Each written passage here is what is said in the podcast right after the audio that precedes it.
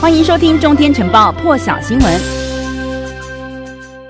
今天白宫有做出最新回应了，因为这个记者们也很好奇，到底拜登有什么样的表示，就要来看到了。那么今天呢，白宫发言人沙奇在记者会上就被这个记者问到说，尼加拉瓜外交转向的事情哦。沙奇说，尼加拉瓜政府此举呢，是剥夺了他们国家拥有一个值得信赖的民主伙伴。他所谓的民主伙伴，指的就是中华民国。美国鼓励重视民主宪政的国家跟台湾来建立关系。沙奇也表示说。呢，白宫的立场跟美国国务院的声明是一样的，因为这个美国国务院发言人普莱斯呢，在稍早也透过声明表示说，尼加拉瓜政府此举呢，无法反映出他们人民的意愿。尼加拉瓜的总统奥蒂加还有他的夫人，他的夫人同时也是尼加拉瓜的副总统穆利优呢，上个月。呃，在这个美国是认为是不实的选举当中胜选连任了，他们的执政呢是没有民意授权的。路透社也引用了美国名资深官员的说法，表示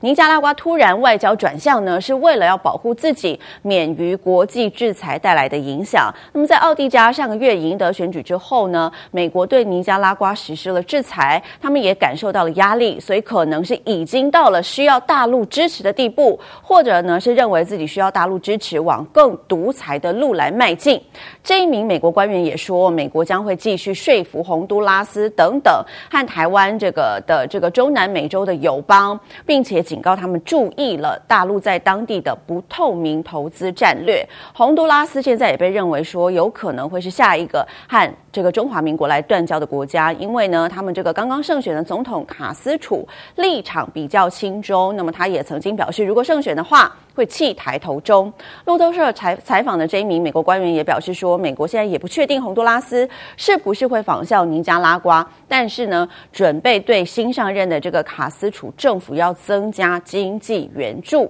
那么讲到这个洪都拉斯，就要来看到尼加拉瓜呢，昨天是宣布和中华民国断交了。洪都拉斯现在的动向引发关注了，因为呢，这一名女总统就是刚刚获得胜选的，呃，即将要上任的新任总统卡斯楚。她曾经就说过，如果他当选的话呢，将会转向与大陆来建交。不过目前呢，他的这个政权移交团队有成员就表示说呢，会与台湾继续来保持友邦的关系。那么路透社就报道说呢，这个洪都拉斯政权移交团队有成员托雷斯就表示呢，新政府不会和台湾断绝关系，新政府会继续和台湾的关系维持下去。那么卡斯楚呢，已经明确表示了这些关系呢都会持续。党内呢没有人想要加入一个会害我们自己与美国疏远的政府。但是呢，同样这个移交团队政权移交团队里面另外一个成员。帕斯特呢，则是表示说，这个洪都拉斯未来仍然是可能转而正式承认大陆。毕竟呢，这个大陆是一个新兴超级大国，目前呢仍在研究可行性。帕斯特呢也说，这个卡斯楚希望洪都拉斯呢是有多元的国际关系，但也强调呢和台湾的关系不会像尼加拉瓜那样立刻发生转变。那么接着呢，下一个话题要来看到的是哦，现在呢，两岸情势升高了，而且呢，尼加拉瓜和中华民国宣布断交。在这样的一个时刻呢，美国众议院的外委会主席米克斯他表示说，他计划明年一月要率团访问台湾，而且希望呢能和总统蔡英文来会晤，强调呢，就算大陆施压也不会取消此行，而且呢可能会有超过五十位的众院外委会的成员受邀。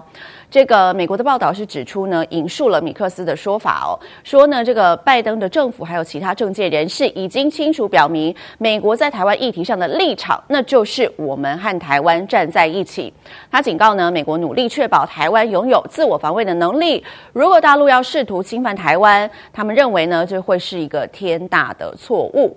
那么，呃，前两天呢，美国总统拜登是号召了全球超过了大概有一百一十个国家参与为期两天的民主峰会。美东时间星期五呢，也就是十号这一天进行的是第二天的活动。来看到我们行政院的政务委员唐凤呢，他在这个大约四分钟的发言内也指出，台湾在这个国际人权组织 Civics 的自由开放程度评分当中呢，是亚洲唯一被评为完全开放，也就是绿灯的国家。最重要的一个原因呢，就是因为台湾的这个网络民主。那么台湾人是相信没有审查的言论自由是数位民主繁荣的关键。他也强调呢，人民。治理是这个民主原本的良意。面对疫情这一类的全球挑战呢，台湾的模式也向世界表明，信任公民参与政策制定，可以发展出创新的解决方法，对世界有所贡献。一起来听一段他昨天的发言。Taiwan has been rated as completely open for three consecutive years. We're the only Asian country with that distinction and the sole Asian green light on this year's Civicus monitor. So how do we come so far on this path? The key factor is that the internet in Taiwan has developed alongside democratization. 更多精彩国际大事，请上中天 YT 收看完整版，也别忘了订阅、按赞、加分享哦。